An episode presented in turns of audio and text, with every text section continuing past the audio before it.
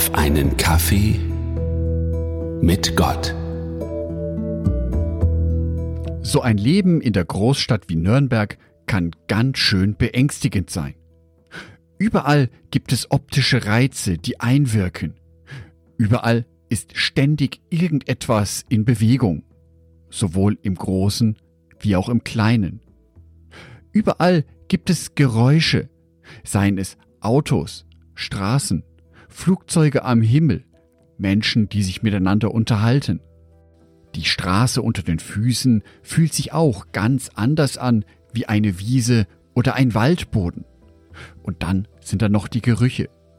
Überall, an jeder Ecke, duftet es und riecht es auf eine ganz besondere Art und Weise. All dies zusammen macht aus einer Großstadt wie Nürnberg ein Potpourri von Eindrücken, das wirklich beängstigend ist. So zumindest geht es unserer Hündin Misha, die seit kurzem bei uns ist.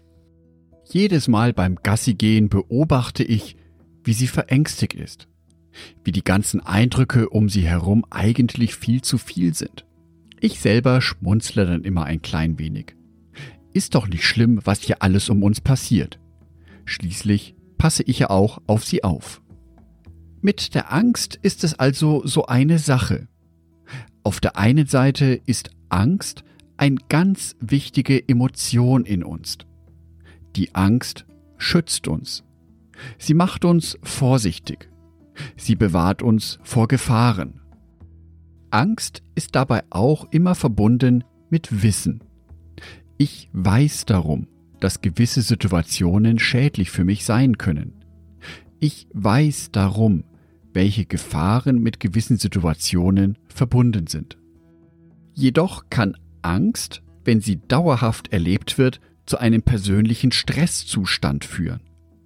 Der Dauerzustand Angst kann mir schaden. Eine Angst, die ich so erlebe, kann mich regelrecht lähmen.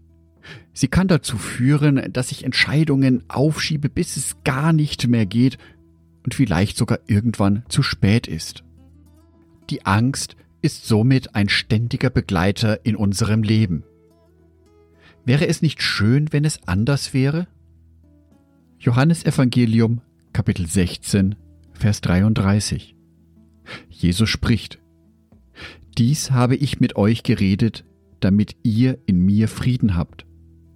In der Welt habt ihr Angst, aber seid getrost. Ich habe die Welt überwunden.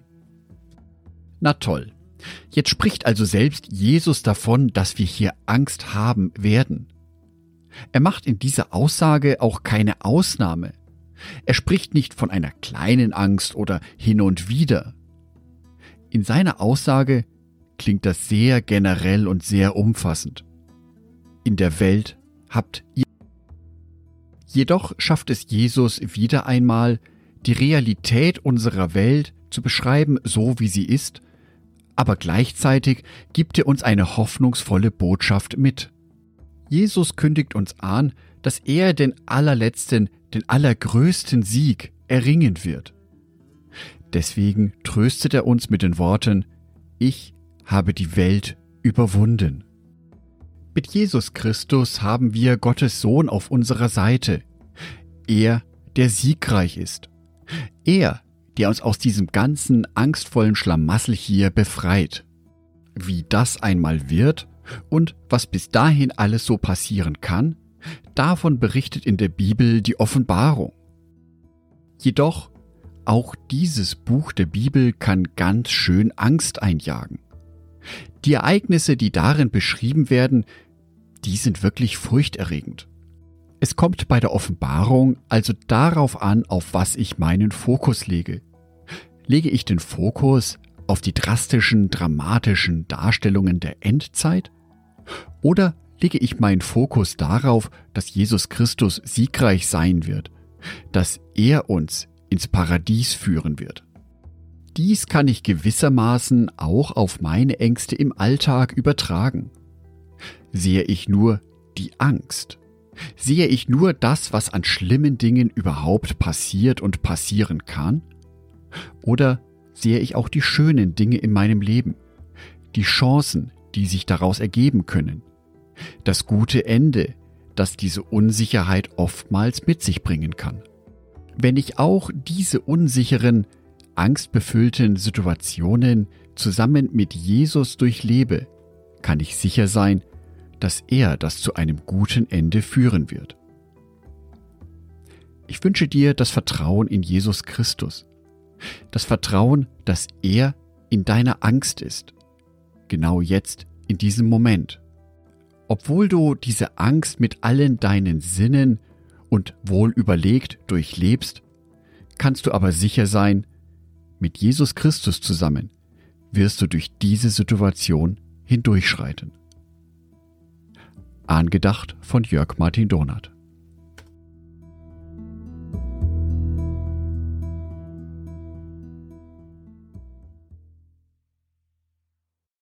Ein herzliches Dankeschön an alle meine Patreons, die es mir ermöglichen, weiterhin den Podcast auf einen Kaffee mit Gott zu produzieren. Herzlichen Dank an Sonitschka und an Andreas Pfeiffer. Auf Patreon kannst du mich bereits mit einem Euro monatlich unterstützen. Oder du lässt mir ein paar Sterne da. Das sagt dem Algorithmus nämlich, dass dies ein guter Podcast ist und wird so mehr Menschen angezeigt. Vielen Dank schon vorab.